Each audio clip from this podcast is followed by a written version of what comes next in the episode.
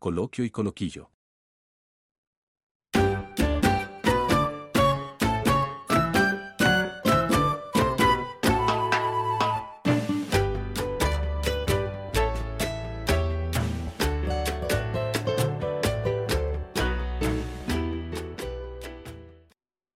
Hola, ¿qué tal amigos? Bienvenidos al segundo episodio de Coloquio y Coloquillo. Qué bueno que están aquí, qué bueno que regresaron.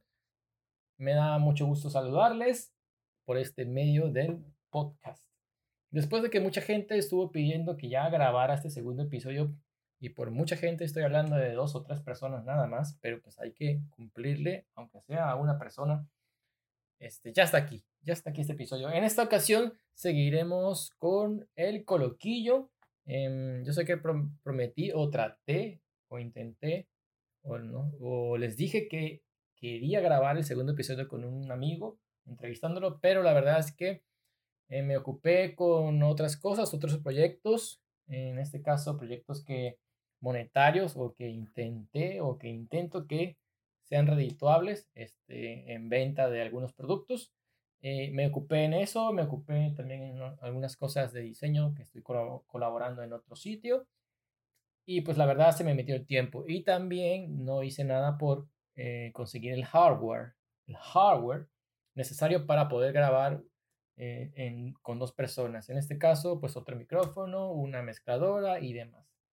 Ya tengo a, un amigo que se ofreció a prestarme todo el, equipo, pero pues tampoco hice mucho. Entonces yo creo que para el segundo, para el tercer episodio sí, yo creo que hay que ya grabar con otra persona, y, pero en este caso, repito, será un coloquillo también se me metió el tiempo, eh, ya llegando marzo, como que empecé a decir, no, pues ya mejor me espero a, a, abril, eh, que es el mes del niño y en el que tengo, pues, digamos que un tema que me quisiera, que quisiera compartir, y es este, el de anécdotas que me pasaron de niño, el top 5, el top 5 o 6 o 7 de anécdotas que me pasaron de niño que son épicas, que son chistosas para mí, y que siempre voy a recordar y siempre voy a platicar. En este caso, pues yo ya igual y no lo platico, sino solamente les voy a reproducir el audio este, o los invito a mi podcast para que sepan estas anécdotas. Entonces, por eso igual me esperé también, ya que, pues, que pasara marzo, porque pues no tenía yo un tema en particular. Aún se me hace un poquito difícil grabar los episodios, aún se me hace difícil este, que me guste a la primera cómo queda grabado, porque a veces pienso que se oye eh, muy lento. Tengo que confesar que ahorita, igual que en el episodio pasado, grabé un par de veces o grabé partes en diferentes momentos porque no me convencía, se escuchaba muy lento. En este caso, esta introducción que estoy dando, la grabé por segunda ocasión, tratando de hablar un poquito más rápido para que se oiga el ritmo, tenga un poquito más de dinamismo. Entonces, pues quédense y empezamos con el top 5, 6 o no me acuerdo cuántas, que si bien ya dije que este lo grabé este, después, ya debería haber sabido cuántas anécdotas son, pero aún así se me olvidó. Así que quédense y vamos a empezar. La primera anécdota viene siendo cuando la directora de la escuela primaria, donde yo iba, pasó por mi casa para ver. No, tengo que dar un título, un título más, más sencillo cuando una compañera Zapa, cuando una compañera Zapa mintió y la directora nos fue a buscar a mi casa. Más o menos así es la introducción de esta, de, este, de esta historia. La cosa va así. Eh, estamos en la primaria, eh, la maestra nos dio las primeras clases, mm, creo que las dos primeras clases, dos, tres, y de ahí llegó alguien a decirnos, ¿sabes qué? Su maestra se fue, tuvo un problema, entonces se pueden retirar y este, o quedarse aquí quedarse aquí en el salón. Yo así me acuerdo que, que pasó, o sea, y ahorita, pero ahorita que lo pienso, pues no tiene mucho sentido en que alguien venga y diga, niños se pueden retirar a su casa porque pues obviamente no, pues estás en primaria, o sea, a muchos, a muchos niños no viven cerca de ahí o tienen que ir a buscar a su papá o, o etcétera. En mi caso no me importó porque pues yo vivía cerca de la primaria. Entonces, según mi mente, eh, así lo recuerdo y pues no creo que haya variado mucho porque también mis, mis tres amigos que se fueron conmigo, pues así lo escuchan. Entonces nos dicen eso, de que nos podemos retirar o que, o que nos podemos quedar ahí y pues nosotros optamos por irnos a mi casa porque les digo, está muy cerquita. Agarramos nuestras mochilas eh, y, y, el salón estaba al lado de la puerta principal. En la puerta principal estaba una maestra, eh, pues obviamente vigilando la entrada y salida de los niños. Y este, y pasamos por ahí, o sea, con las mochilas a un lado de ella y en, pues, en el contrasentido de los que estaban entrando. O sea, obviamente que se podía ver si alguien se estaba saliendo. Entonces nos salimos, nos fuimos a mi casa a pasar el resto del día ahí, ya sea jugando en la calle, viendo la tele, creo que tenía yo el Nintendo, Super Nintendo, no me acuerdo, creo que el Nintendo. Y estuvimos ahí en la casa todo el tiempo sin problemas, ¿no? Pero ya pasando las horas, no me acuerdo qué hora era, yo creo que ya casi eran las una, la una de la tarde, eh, vimos que pasó un carro, pero muy lento. Entonces, como estábamos en la calle jugando fútbol, pues nos, subimos a, la banqueta y pasa el carro muy lento. Entonces nos quedamos así extrañados de por qué estaba pasando el carro muy lento. Y ahí cuando, cuando pasa, o sea, pasa el carro y vemos que la persona que venía atrás, en el asiento de atrás, voltea hacia atrás y vemos que era la directora de la escuela. La directora de la escuela pasó por mi casa para ver qué estaba sucediendo. Y nosotros nos quedamos así de, ¿qué está pasando? ¿No? ¿Qué, qué, qué pasó? Entonces nos entra el miedo y pues mis compañeros y yo nos vamos a la escuela otra vez. Eh, yo no quise entrar, obviamente, no solamente entró, este, ah, bueno, mis compañeros eran Pepe Toño, eh, Enrique y Luis Alberto, eran mis mejores amigos en ese tiempo. Aún, aún sigo viendo a Enrique, a Luis lo he visto muy poco, pero pues este, ya no, no es amigo mío. Y a Pepe no sabemos qué pasó con él. Entonces vamos para allá y, este, y ellos entran, ¿no? Y reciben la regañiza de la directora y demás. ¿Qué pasó? ¿Qué sucedió? En realidad es que en el salón había una chamaquita, un sapo, una zapa, que de nombre Viridiana, que pues le encantaba decir mentiras hasta, hasta, mira, era igualita a la mamá. La mamá también era una señora problemática, que la verdad señora la odio, la sigo odiando y a su hija no la odio, pero me cae muy mal. Resulta que, eh, bueno, en la escuela eh, están los salones, ¿no? Es la escuela Alfonso Caparroso. Eh, atrás de los salones siempre hay como que un espacio de cuando hay árboles, tierra y demás, y ya luego, luego está la barda, la barda perimetral. está en ambos lados, y en el que, como toda escuela, esa parte fue un cementerio. Resulta que Viridiana dijo que nos vio a los cuatro estar en esa área y que nos empezamos a saltar la barda. Y según ella se, metió para decir, no sabes, no se vayan, este, no, no se escapen y demás. Y que supuestamente nosotros la amedrentamos, que la amenazamos, que le dijimos que si decía algo le íbamos a golpear, que se iba a acordar de nosotros. O sea, inventó un rollo gigante de que bajo amenazas ella eh, eh, nos escapamos.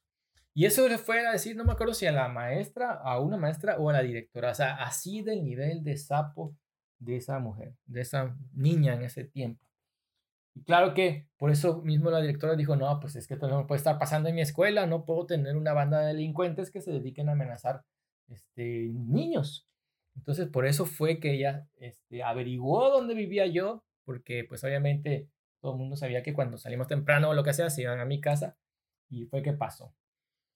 Le explicaron, este, Pepe y Enrique le explicaron a la directora que nosotros salimos por la puerta principal, que nuestras mochilas, agarramos nuestras mochilas y salimos, que estaba la maestra tal, una güerita ahí, y que pues nos debía haber visto pasar o nos debía haber detenido para irnos. Entonces ya de ahí no pasó más que, que, este, que un regaño. Eh, la mamá de Bridiana obviamente la defendió, pero pues es, ¿qué podemos esperar de esa persona? Y ya, cuando salieron mis amigos, ¿sabes qué? Pasó esto y esto y esto, pero pues ya no pasó nada, no nos van a expulsar, no nos van a castigar, ni nada. Entonces esa fue la primera historia. Mi primer eh, problema con la autoridad, en este caso la autoridad este, escolar, y ya no pasó mayores, pero pues quedamos como que los que amenazaron a con golpearla si decía algo. Anécdota número 2 el día que me rajé el talón por intentar ser una, un miembro del escuadrón de Red Bull. Bueno, esta anécdota empieza con este, un triciclo Apache, de esos triciclos que, eh, en los que pues ya cuando creces ya no entras en el triciclo sentado, este, ahora lo usas como, como patín del diablo, como scooter, en el que pones, son esos triciclos que tienen la llanta grande atrás y la llanta y las dos llantas atrás. Y que obviamente este, tiene tres llantas y por eso se llama triciclo y lo que estoy diciendo pues no tiene mucho sentido ahora. O sí tiene demasiado sentido. El caso es que eh, ya lo agarrábamos como scooter porque pues ya no entrábamos y este, mi hermano pues como le gustaban las aventuras y a mí también, optamos, optábamos porque en el garage de, donde, casa de mis papás abríamos la reja, las dos rejas del, del garage y desde el, todo, desde la puerta de entrada hasta, nos deslizábamos hasta abajo y llegando a la calle también. Entonces siempre teníamos que tener como que algún, algún vigía en la calle para decirnos, te puedes aventar y no viene ningún carro. O en este caso, si venía algún carro.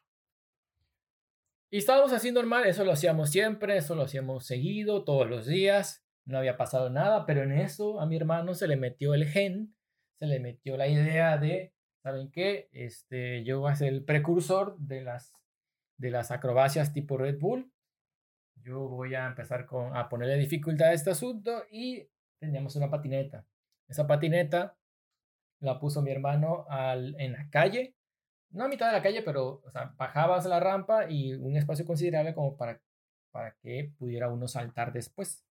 Entonces la pone, la pone la patineta acostada, o sea, de un costadito para que quede lo más alto es posible. Va, este, agarra el triciclo, empieza a, pedalearse con el, a apoyarse, impulsarse con el pie, pasa todo el garage, llega a la calle y salta la patineta, ¿no? A él le salió muy bien, él, es, él es más grande que yo, dos, tres años, pues obviamente tenía más experiencia. Pero pues yo era su, su compinche, su imitador, y dije, no, pues si él pudo, yo también puedo. Si antes pude con lo normal, yo también voy a poder con esa patineta. Y va, ya agarro yo el triciclo, me subo al triciclo y empiezo a, a impulsarme bajo todo el garage, llego a la calle, intento saltar, no puedo saltar la patineta, este, me choco con la patineta, salgo disparado, bueno, no disparado, me caigo hacia un lado, pero de alguna manera yo no solté bien el triciclo o no sé cómo pasó. El caso es que el filito, en ese caso, en ese tiempo los, los triciclos pues no los hacían con mucha seguridad, era, era metal, todo era de metal, este, y ya llegaba al punto en el que del peso que le ponías en esa parte del pie se, se, doblaba y se, y se rajaba tantito. Ya estaba también oxidado esa parte. Entonces, esa parte, esa parte filosa va y me cae en el tobillo. En el tobillo me cayó. Si se, si se voltean a ver el tobillo en este momento, a menos que estén manejando, no lo hagas.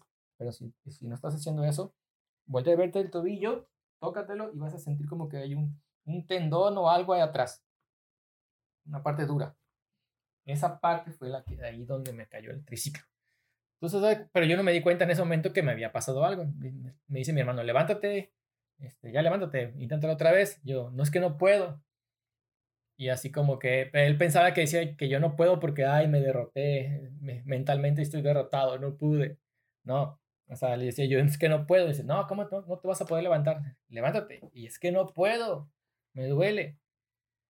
Entonces se acerca y, este, y ve que tengo un hueco en el, tobillo. Yo no lo había visto tampoco. Y no, lo, no nos habíamos dado cuenta porque no sangré, o sea, no sangraba la herida. De hecho, nunca sangré. Y eso es lo más raro. Tú volteabas a ver ese hueco y se veía blanco al fondo. No sé si era el hueso o si era el este, este que te digo. Pero se veía blanco y sin sangre. De ahí nos volvemos locos los dos. Mi hermano se, se, se preocupa, yo también. Ya afortunadamente mi mamá estaba ese día en la casa. Este, no se había ido a alcoholizar como otros días, nada, no es cierto. Mi mamá no se alcoholizaba nunca. Este, la llamamos, le gritamos, nos vio y ¿qué pasó? No, es que Johnny se rajó la, el pie. ¡Ay, mi hijo favorito! Este, mi bebé, ¿qué le pasó? Y ya me cargó, me metió al carro y nos fuimos al hospital. Ya en el hospital, obviamente, este, Em, me suturaron y pues me... Y ya, me, me, curé. Nunca me sangró la herida. Pero se me olvidó mencionar algo muy importante, el título, el título de esto, de este, de esta anécdota debió haber sido cómo le oriné en la boca a mi hermano. Entonces, este, ya no podía yo caminar, entonces tenía que guardar reposo. Eh, para orinar tenía que usar yo como una tipo vacinica, que no era vacinica, sino una, una, tipo cubetita de plástico. En la que pues, obviamente yo sacaba este, mi pene y ahí orinaba. Pero me ayudaban mis hermanos porque pues yo era un inútil a esa edad. Cierto día en el que ellos tenían que ir a la escuela, a la secundaria, ya tenían prisa, este, le dije, oye, quiero, quiero orinar, y agarra a mi hermano, no, pues a ver, apúrate. Entonces ya ah, fue a buscar la, esa cosa, este, me la pone aquí, obviamente, en la zona genital, y yo me, me bajé la pijama, pero de alguna manera, no sé cómo se estaba pegado mi miembro, a no sé qué, a qué parte, o no sé, y empecé a orinar, pero se descontrola el chorro porque obviamente no estaba apuntando ahí.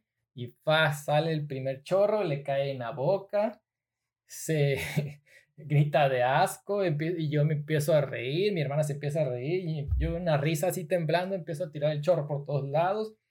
Hice un relajo con el orín. Mi hermano se tuvo que obviamente lavar y se tuvo que cambiar el uniforme por, por otro porque estaba todo orinado. Y pues ya. Esa es la historia de cómo en realidad el título era ¿Cómo le oriné primera novia en la boca mi hermano? en este caso fue en la primaria, de una manera incierta y lamentable. Pero se logró.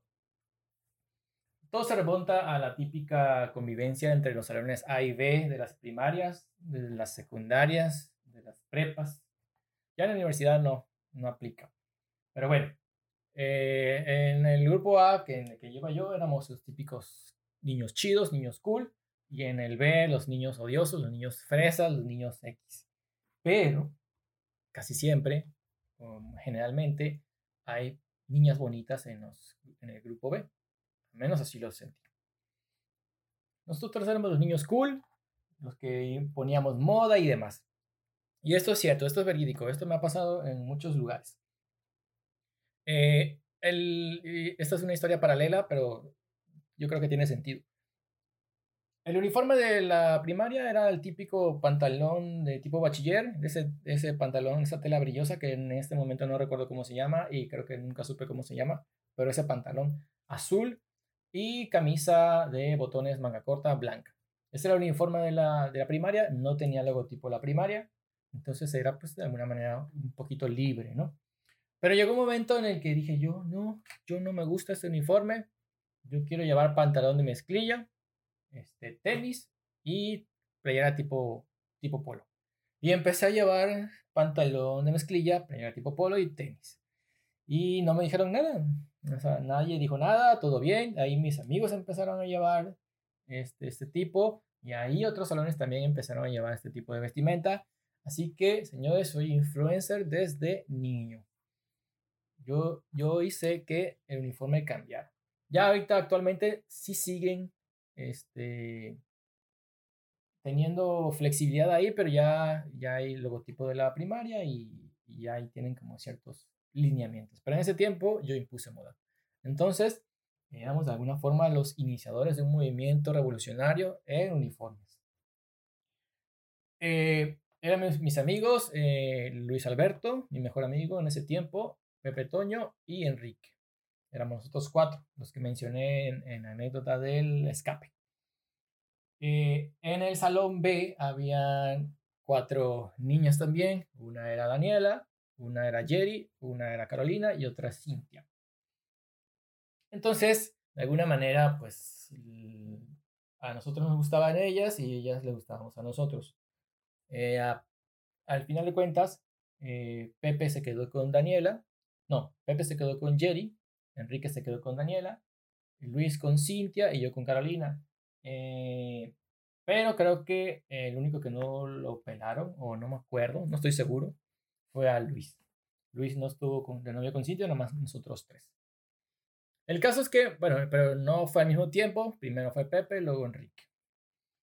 Era ese tiempo en el que ya como que empezaban de alguna manera la adolescencia a hacerse presente ellas se reunían en casa de Carolina y me acuerdo mucho que una vez me, hablaron por teléfono a la casa, que estaba yo también con los chamacos, y este, y nos dedicaron la canción de, de, ay, ¿cómo se llama? La de Más de lo que te imaginas.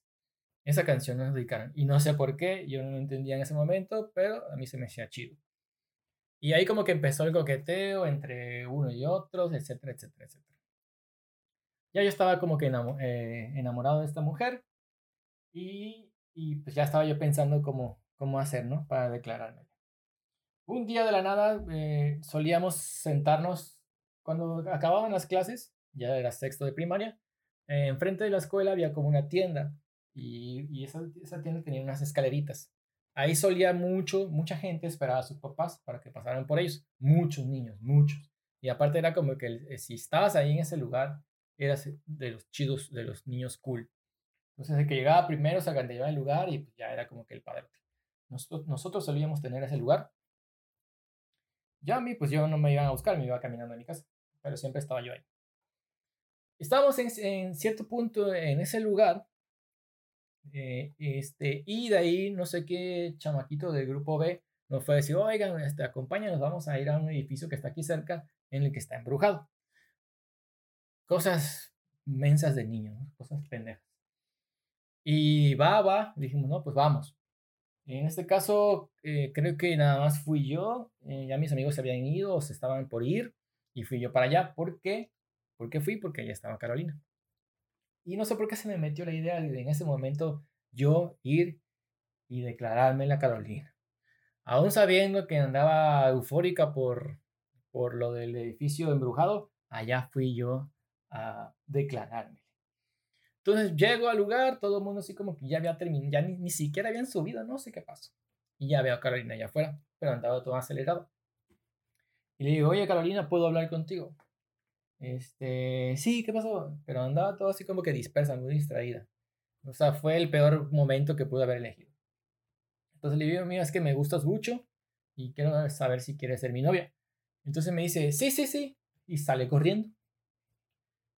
Y yo me quedé así como que, ¿acaso esto es lo que se siente en el noviazgo? Esta incertidumbre de saber si eres o no novio de alguien. Y no supe, o sea, la verdad es que no sé si, si me dijo sí, sí por compromiso o sí, sí y no me había escuchado bien y no supo lo que se metió o que en ese momento para mí todo fue muy confuso y me retiré, según yo, derrotado.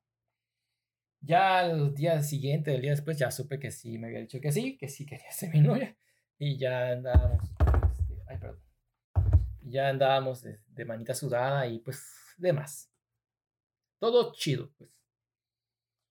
La neta es que estábamos bien mensos a esa edad porque no sé, no sé cómo, cómo llegó a pasar que pasando un tiempo nuestra relación evolucionó y no nada más la mía, sino la de Pepe y la de Enrique. Evolucionó de un grado tonto en el que agarraba, ellas, ellas agarraron a unos niños, a unas niñas este, de grados anteriores, punto de, de tercero, segundo de primaria, y eran sus hijas. Y, nosotros éramos, o sea, eran sus hijas y obviamente nosotros como novios éramos los papás de las niñas. Entonces, le comprábamos cosas a las niñas, que si su chicharrón, que si su empanadita, que si, o sea, ese grado de, de estupidez teníamos en la primaria de que ya éramos prácticamente una pareja con hijos. Y así estuvimos un buen rato y ya, no sé, nadie, nadie te dice cómo ser novio de alguien en la primaria y menos en ese tiempo era diferente. Ahorita ya es otra cosa. Y bueno, así me declaré y cómo terminamos, cómo terminó esa relación. Este, eh, fuimos novios por 3, 4 meses, creo. Pues ya estábamos por salir de la primaria. Llegó el día de la graduación, la fiesta de graduación. Hay un salón que está por antes de la mega y pasando lo de los taxis. Hay un salón ahí que tenía un arco iris en ese entonces. Ahí fue la fiesta de graduación. Y pues ya nos vimos ahí. Este. Y pues ya llegó el momento que acabó la fiesta y pues dijo, no, pues ya cada quien va a tomar su rumbo. Este, nos dijimos adiós, no me acuerdo si fue así de, pues ya vamos a terminar o aquí acaba todo, no me acuerdo cómo fue, solamente sé que acabó. Nos dimos un beso y ese fue mi primer beso. Este, no fue de lengua, solo fue de piquito y pues ahí acabó la relación y así fue ese asunto. cuarta anécdota, el día que, bueno, no el día, matamos a un señor por meterse con nosotros. O en este caso, quiero pensar que conmigo. Bueno, enfrente de casa de mis papás está la Laguna de las Ilusiones. Está el parque y terminando el parque está la laguna y ahí puedes ver la fauna silvestre, en este caso lagartos, iguanas, garzas, lo que sea. Y en esa parte de ahí este, estaba una zona donde tenían las bodegas o donde residía el cuidador de la laguna. Desconozco si había más sucursales o estaciones, pero ya ahí había una. Entonces, eh, nosotros conocíamos al señor, en ese, en ese tiempo era don Fausto, un señor muy amable, muy, muy buena onda, siempre nos recibía este, con mucho gusto, nos platicaba con nosotros, nos llevaba eh, a pasear en lancha ahí por toda la laguna de las ilusiones, nos enseñaba este, los lagartos que capturaban, que los tenían ahí en el muelle, nos dejaba caminar por toda la orilla ahí de la laguna, etcétera, etcétera. Era una persona muy amable y nos pasábamos muy bien. En este caso yo iba muy seguido con mi amigo Luis y casi todos los días, ¿no? Nos pasábamos a saludar y veíamos qué, sucedía ahí. Este, también ahí tenían una pileta, una pileta, este, como una tipo de alberquita cuadrada en la que ellos criaban lagartitos, de alguna manera con, los conservaban. A veces solamente habían huevitos y, este, y ya los eclosionaban, o a veces ya habían lagartitos ahí solíamos este, él agarrar un lagarto y dejarlos que lo acariciáramos, ¿no? Esa era parte de nuestro lugar favorito, eh, ver los lagartos. Pero no me acuerdo por qué un este, don Fausto ya no estaba ahí, no sé si estaba de vacaciones o solamente fue un día esporádico o ya se había muerto, no me acuerdo. Si ya se había muerto, en, en paz descanse don Fausto. Ahorita ya, ya está muerto, pero en ese tiempo no me acuerdo. Y entonces llegué con Luis, este, habíamos ido a caminar por la orilla de la laguna. Yo tenía unos binoculares eh, este, eh, colgados en, el cuello. A mí siempre me han gustado los binoculares, no sé por qué, no sé si soy yo voyeurista, soy chismoso, lo que sea. Siempre me han gustado los binoculares. Entonces en ese tiempo tenía yo unos. Y después del recorrido fuimos y nos pasamos por, eh, por la pileta. En ese caso no habían muchos lagartos, había muy poquitos. Pero desgraciadamente cuando llegamos había un lagartito muerto, uno muerto, ya estaba muerto cuando llegamos. Declaración jurada que así fue, estaba muerto. Y en lo que veíamos, en lo que estábamos ahí, llegó este señor, un, señor ajeno a don Fausto, que también eh, cuidaba ahí, pero ese no, lo conocíamos muy poco. Pero pues era muy diferente, era un poquito más amargado, ya un, señor viejito, eh, no tenía la paciencia de nada, entonces se acerca a nosotros y nos pregunta qué hacen aquí, ¿no? Pues venimos a ver los lagartitos, como siempre. Se asoma y ve que está un lagarto muerto y ya empieza y nos, empieza a acusar de, oiga, me acaban de matar a un lagartito, no, este, ¿cómo puede ser posible? Que no sé qué. Y nosotros decimos, no, señor, de verdad, ya estaba muerto cuando llegamos. No, ¿cómo va a estar muerto cuando, cuando ustedes llegaron? Ustedes lo mataron con esa resortera. Y me señalaba los binoculares que obviamente no eran una resortera, eran binoculares. Claro que nos espantamos, este, agarra el señor y nos lleva con la policía. La policía, este, ahí arribita de ese mismo lugar eh, había una caseta de policía, frente a casa de mis papás. Afortunadamente también conocíamos al, policía de ahí, un señor, este, un policía muy amable, que también era muy, muy amigo nuestro, de, mis hermanos, y siempre nos hacía dibujos y demás. La neta era, era, fue una etapa chida. Entonces va ese señor, nos lleva con el policía y el policía pues obviamente nos creía a nosotros y nos dijo, no, este, no ellos no lo mataron, este, no puede ser posible que ellos, ellos los hayan matado, siempre han estado ahí con don Fausto y demás, etcétera, etcétera. Ellos no fueron. No, que sí, ellos fueron, que yo lo vi, que no sé qué. Digo, bueno, ya le dice el señor, yo me encargo de ellos, que no sé qué, ya se fue el señor. Ya quedó, nos quedamos con el policía y nos dijo, no, no se preocupen, no pasa nada. Ese señor pues ya está viejito, no sabe lo que ve y demás. Entonces ya nos quedamos más tranquilos y, este, y ahí estuvimos jugando en, en la caseta de policía porque siempre jugábamos ahí. Tenían, tenían, si mal no recuerdo, tenían el, un tubo como los bomberos y ahí nos deslizábamos y demás. O subimos la escalera, era, eh, era chido. Ya pasaron dos días y este, en eso, ah, mi mamá también supo de este evento, pues ya, igual nos creyó, no hubo problema. Pasan dos días y nos dice mi mamá, oye, ¿saben qué es? Que se murió el señor, este, el señor que los acusó se murió. Y nosotros así como, ¿Cómo puede ser posible? No, sí, este murió. No sabemos de qué murió, pero pues se petateó. Y ahí fue cuando dijimos, ¿será acaso que nosotros tuvimos la culpa de que se haya muerto? Quizá inconscientemente le hayamos deseado la muerte o que el karma se lo llevó, pues, porque acusarnos de, de matar a un lagarto que, al que nosotros queríamos mucho, pues puede ser un acto, un acto karmático. Así que, señores, la moraleja es que no se metan conmigo porque se pueden morir. Y así fue este, este, este cuarto anécdota. Quinta historia de la infancia. Eh, mi primer robo a casa habitación y vandalismo en la misma. Como preámbulo de esto, eh, a nosotros, a mis hermanos, que es mi hermana Giselle, mi hermano Arturo, y a un primo, que se llama José Domingo, que creo ya lo mencioné, o no lo mencionaron, no me acuerdo, nos gustaba subirnos a la azotea de, eh, de las casas. En este caso subíamos a nuestra azotea. Eh, para pasar a la casa vecina era demasiado, fans, demasiado fácil, sencillo, era una bardita muy pequeña, incluso ni la tenías que saltar si no querías, sino nomás rodearla y ya pasabas a la casa. De ahí ya nos subíamos por la protección de una ventana a la azotea de esa casa. Ya de ahí para, para las demás, prácticamente todas tenían el mismo nivel de azotea. Entonces podíamos ir desde mi casa que está en una esquina hasta la casa de la esquina contraria. Estamos hablando de unas este, 15 casas quizás, de 15 a 20 casas en las que nosotros podíamos irnos desde la azotea de la casa vecina hasta allá. Entonces nos gustaba mucho hacerlo, este, porque pues de alguna manera podíamos espiar a los vecinos o, o, pensar que podíamos espiar a los vecinos y ver alguna cosa comprometedora o algo, ¿no? Entonces nos encantaba hacerlos en las noches, porque pues hubiera menos peligro. Y aparte por el calor. Bueno, ese es el preámbulo.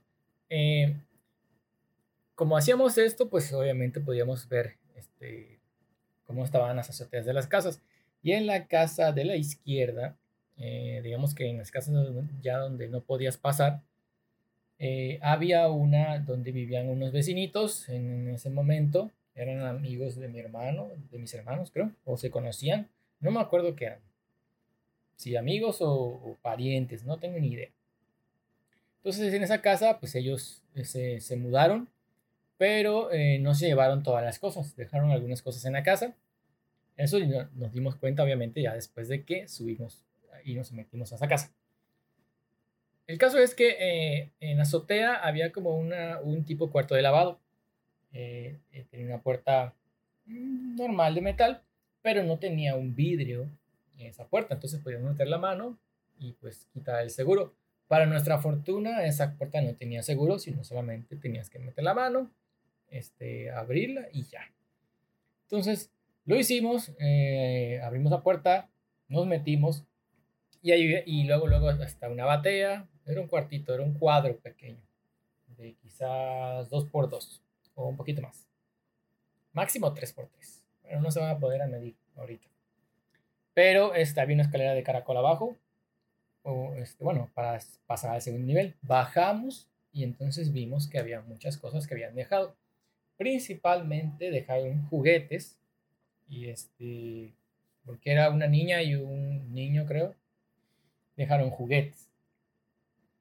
Solamente en esa incursión nos, este, nos percatamos de lo que había, nada más tomamos nota, a ver, está esto, esto, esto y esto y esto.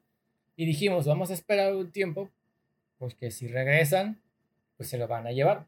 Y pues obviamente tienen que estar ahí las cosas para que pues no, no haya problema. Porque ¿qué otra casa podría este, ¿Qué otra casa había al lado? Ninguna, solamente esa casa. Entonces esperamos un tiempo prudente. Eh, no me acuerdo cuánto fue el tiempo prudente. A lo mejor fueron días o semanas, no lo sé. Y ya. Casos que no llegaron en ese tiempo. Y bueno, dijimos, vamos a meternos. Y ahora sí, ya pasó el suficientemente tiempo. El suficiente tiempo, perdón. Para que vinieran a reclamar las cosas. Yo me acuerdo que yo me robé o perdón, mejor dicho, tomé prestado un, un tanque de guerra de los G.I. Joes, que a mí me, encanta, me encantaban en ese tiempo esos muñequitos, me fascinaban. Fue lo primero que vi. Fue un tanquecito en el que tú podías sentar a varios este, GI Joes eh, y los transportabas, ¿no? Uno manejaba. Como si fuera esos camiones del, del, ejército en el que vienen un montón atrás. Pero era en, en un tanque, bien chingón el tanquecito. Me encantó. No me acuerdo qué otra cosa agarré, pero eso es lo que más me acuerdo.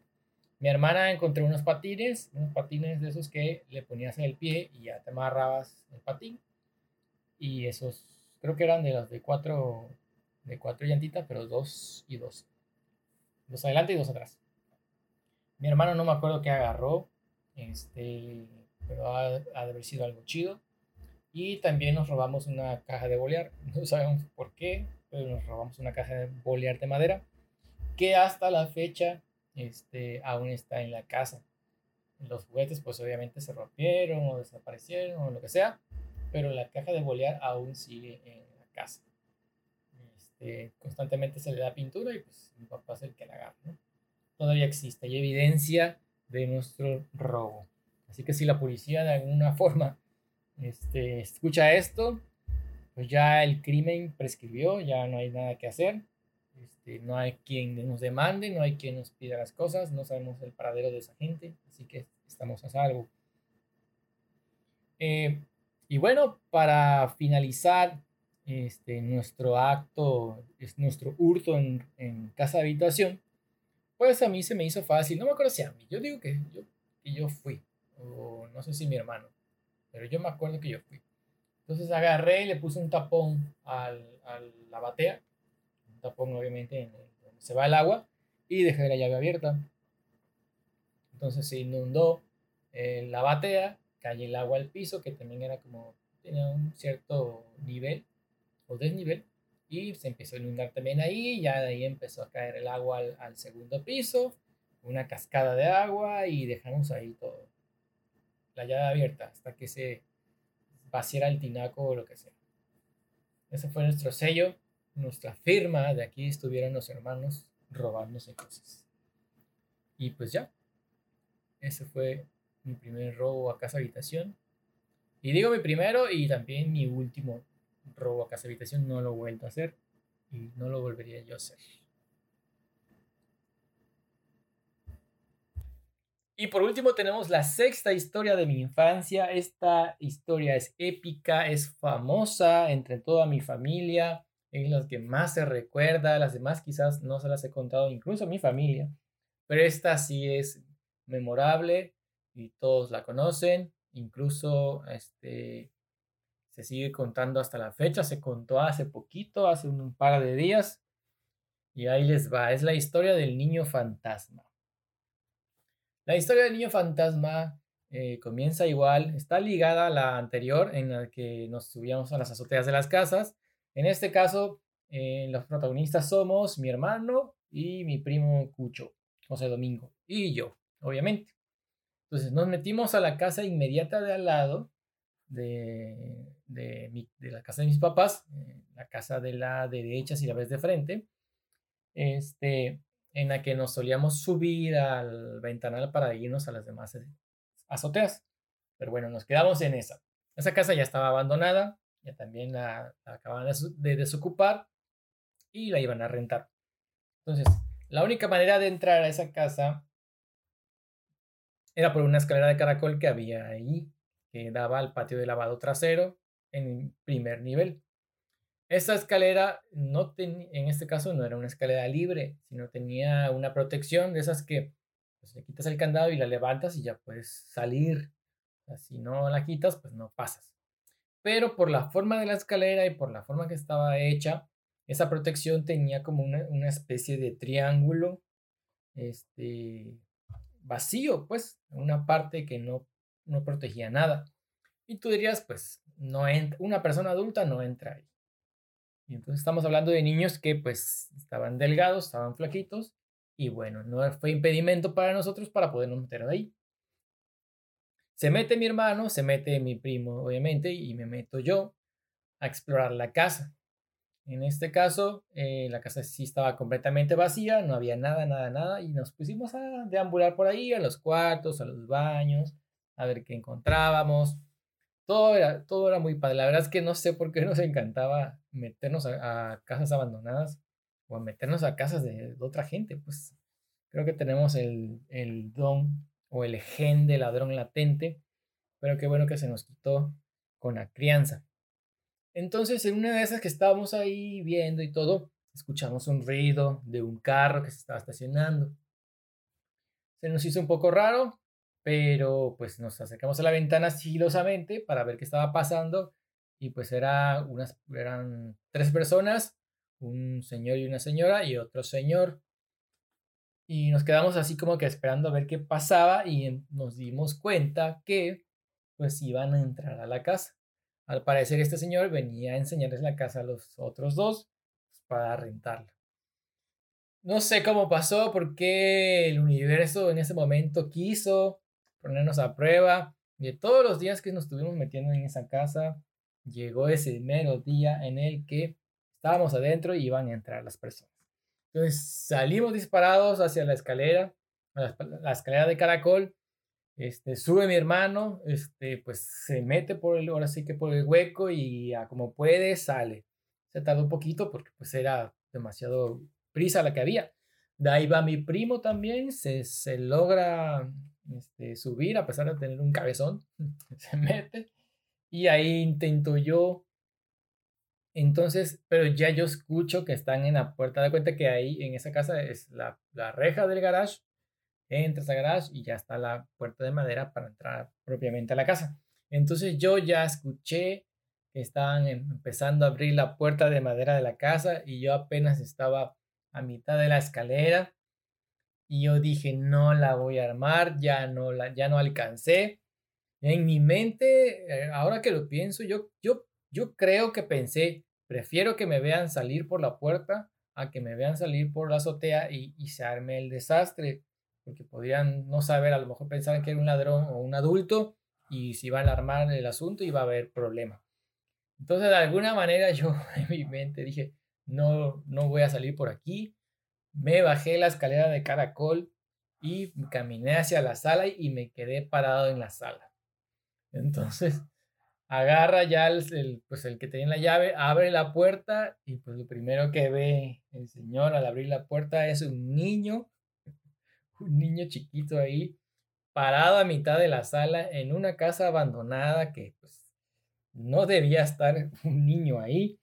Quizás al principio pensó que era un fantasma, no lo sé, ya después se dio cuenta que, yo, que era un niño de verdad. Y pues lo primero que yo hice fue decir buenas tardes y empecé a caminar. Caminé, pasé al lado de ellos. Ellos se quedaron así en silencio, totalmente en silencio, así como extrañados en qué está pasando en este momento. No corrí, seguí caminando, caminando, caminando, salí por la, por la reja del garage, del garage, del garage. Y ya que doblé hacia mi casa, ya de ahí sí corrí. Corrí, corrí me metí a mi casa. Afortunadamente no hubo averiguación extra, los señores no dijeron nada, no se acercaron a la casa ni preguntaron nada.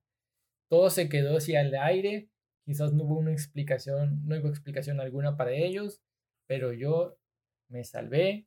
Quizás fue el buenas tardes que les dije que evitó que yo tuviera problemas. Pero pues esa es la historia del niño fantasma por andarnos metiendo a casas ajenas. Eh, pues yo no sé si espanté a los señores, pero pues yo la neta sí me hubiera espantado de ver un niño. Y esa es la historia, la historia final de este top 6, que al final fue 6.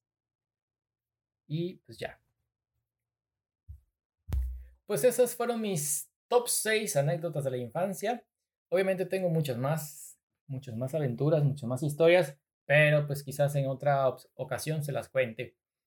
Eh, ya me conocen un poquito más cómo era de, de, niño, quizás de mis comportamientos actuales o cómo soy. Pero bueno, espero que les haya gustado este episodio. Eh, vamos a prepararnos para que el tercer episodio salga un poquito más rápido que este. Y pues nada, les agradezco la atención, les agradezco que me escuchen. Les agradezco los likes y también la retroalimentación que tengan, los consejos para mejorar este podcast. Muchas gracias, los quiero mucho. Hasta la próxima.